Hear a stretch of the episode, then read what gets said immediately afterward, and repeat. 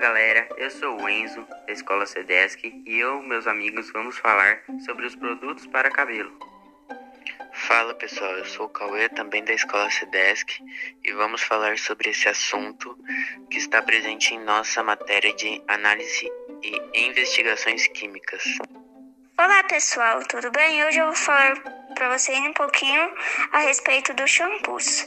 Qual a principal finalidade deles, a composição e as características de cada constituinte.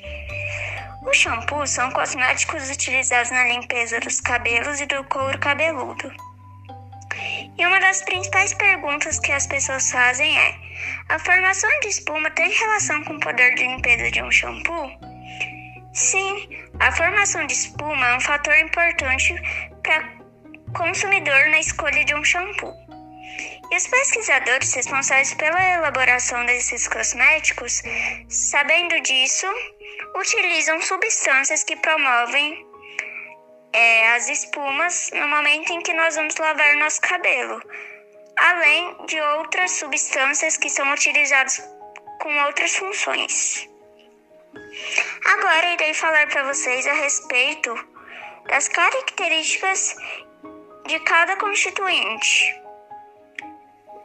Os agentes de limpeza utilizados na fabricação do shampoo são conhecidos como tensoativos ou surfactantes, e eles são responsáveis pela limpeza do couro cabeludo e do cabelo em toda sua extensão.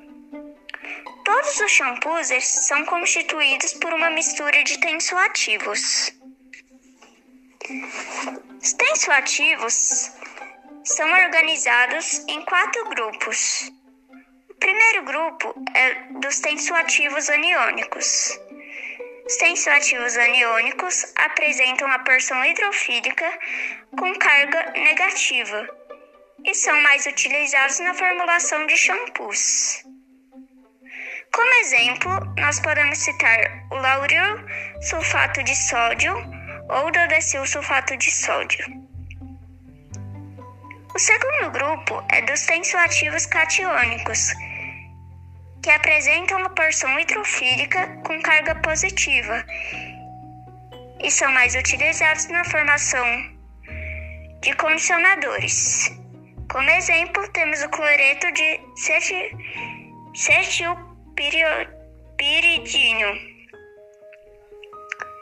O terceiro grupo é dos tensoativos anfóteros que apresentam a porção hidrofílica como carga positiva e negativa. Como exemplo, nós temos cocoamidopropil betaína. E o último grupo é dos tensoativos não iônicos. Os tensoativos não iônicos apresentam a porção hidrofílica sem nenhuma carga. Como exemplo, nós temos a cocamida DEA.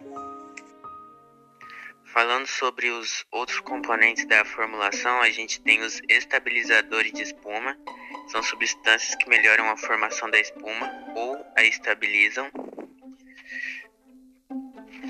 É, temos também os es, espessantes, que são substâncias que aumentam a viscosidade.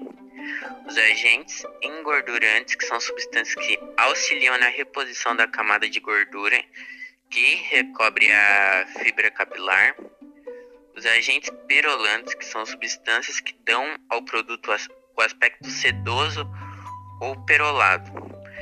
Os conservantes, que são as substâncias que inibem o crescimento de microorganismos nos produtos. As essências e corantes, que são as substâncias responsáveis pelo odor e aparência do produto. E o regulador de pH, que são substâncias responsáveis pelo ajuste do pH. Falando agora sobre os condicionadores, eles são produtos que complementam a lavagem com shampoo e que possuem as seguintes características. Eles conseguem reduzir a eletricidade estática promovida pelo shampoo, o que deixa os cabelos mais soltos e macios. E essa redução ela é promovida pela atuação do tensoativo catiônico, que é pre presente na composição. O condicionador também consegue auxiliar na recomposição da oleosidade que cobre os fios e couro cabeludo. poder engordurante. E também ele consegue fazer o ajuste do pH. É, também vale ressaltar que os condicionadores, por apresentar cargas positivas, eles conseguem, eles neutralizam as cargas ne negativas depositadas nos cabelos pelo shampoo, o que acaba diminuindo a repulsão entre os fios. Agora, pessoal, vou falar para vocês sobre as tinturas capilares.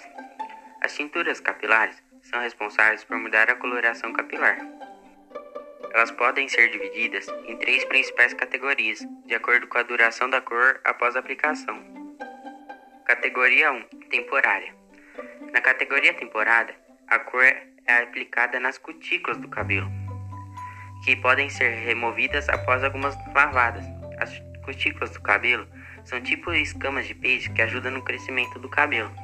Categoria 2 Semipermanentes Essa categoria a tinta atravessa a cutícula e se deposita no córtex, que é a camada resistente dos fios, onde se localiza a cor do cabelo. A terceira categoria é a permanente. Na categoria permanente, a tinta ela abre a cutícula, remove o pigmento natural e se deposita no córtex, como peróxido de hidrogênio. Algumas pessoas hoje em dia elas acham descolorir o cabelo é pintá-lo. Porém, não é. Este é uma retirada de pigmento do cabelo, o qual deve receber uma tinta para dar a tonalidade aos fios. Ela é feita através de uma mistura de água oxigenada e pó descolorante.